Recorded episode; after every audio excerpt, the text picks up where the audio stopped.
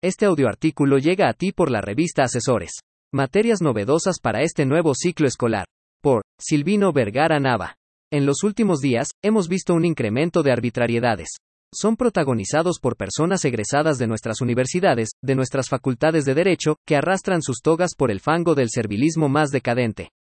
Eugenio Raúl Zaffaroni. Empezaron nuevos ciclos escolares en México, llevando el mismo orden que en Estados Unidos de América, pues en el resto de los países de Latinoamérica su ciclo escolar inicia en los primeros meses del año, como alguna vez sucedió en México hasta la década de los 60 del siglo XX. Pero, este inicio de clases es excepcional, pudiera decirse que es muy especial, diferente a los de muchos inicios de ciclo escolar, pues se está rehabilitando las clases presenciales, después de la pandemia, de dos años de tanta incertidumbre, desde luego que, lo hace especial este inicio de clases, sin importar el grado académico. Después de dos años de clases a distancia, se valora desde la academia las clases presenciales, se observa la importancia que tienen, el rendimiento escolar en este tipo de clases, por ello es que, este inicio escolar se hace sumamente especial. Pero, también es especial por lo que ha pasado en los últimos tiempos en México y desde luego, en el mundo. Resultan necesarias esas clases presenciales debido a que, la pandemia no nos cambió para bien, eso lo dicen todos los pensadores, filósofos, sociólogos de nuestro tiempo, que nos hizo más individualistas, más aislados de la sociedad, huraños, egoístas, etc.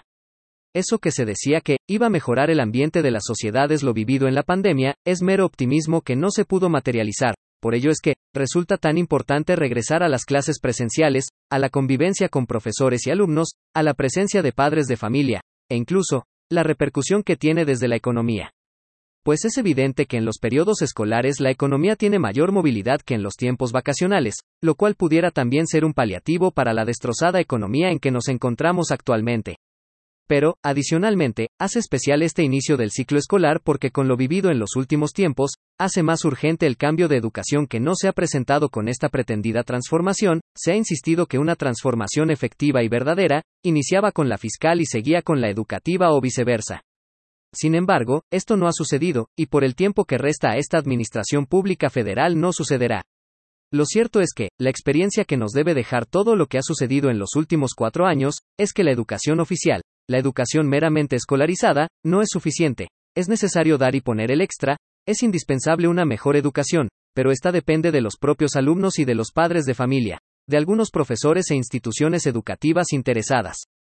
En resumen, después de la pandemia, es indiscutible que, así como hubo muertos, enfermos, empresas quebradas, desempleados, escuelas y universidades cerradas, que se calcula que fueron aproximadamente 14.000 por la pandemia en todo el territorio nacional, otra de las víctimas fue la educación.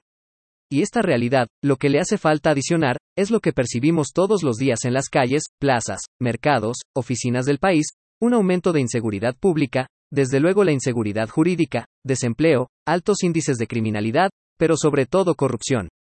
Algo que se ha tratado de esconder por el sistema oficial, pero que los ciudadanos de a pie lo percibimos con suplantación de la identidad, robos, fraudes, incluso, abusos a los propios mayores de edad y jóvenes con los apoyos económicos que otorga el gobierno, pues basta con observar en los medios de comunicación que rutinariamente se publica que se hace uso de los nombres de las personas para cobrar esos apoyos, sin que estos desde luego estén enterados. Atendiendo a esta realidad, es que resulta que las universidades, escuelas, instituciones educativas de cualquier nivel, hagan el esfuerzo por mejorar la educación. Incluso, impulsar materias no oficiales para los alumnos, que resultan indispensables, y no las que corresponden a otros idiomas. Algunas instrucciones técnicas que si bien pueden servir y funcionar de herramientas para el desempeño posterior de las personas en su vida laboral. Lo que se requiere es una educación más reflexiva, pensante, crítica, que pueda provocar mayor capacidad de análisis y de acción de los alumnos, pues con la pandemia se observa una pasividad generalizada de los alumnos, desde luego que siempre hay las honorables excepciones, pero el ambiente está colmado de esa pasividad, de esa indiferencia que se debe buscar la forma de combatirlo. La razón es que, desafortunadamente, con lo que se ha vivido en los últimos años en el país, pareciera que en el ambiente generalizado se buscan y serían más atractivas desafortunadamente materias como indiferencia, pasividad, corrupción, robo, desfalco, piratas, suplantación de la identidad, chicanas, como hacer trampa en las filas, etc.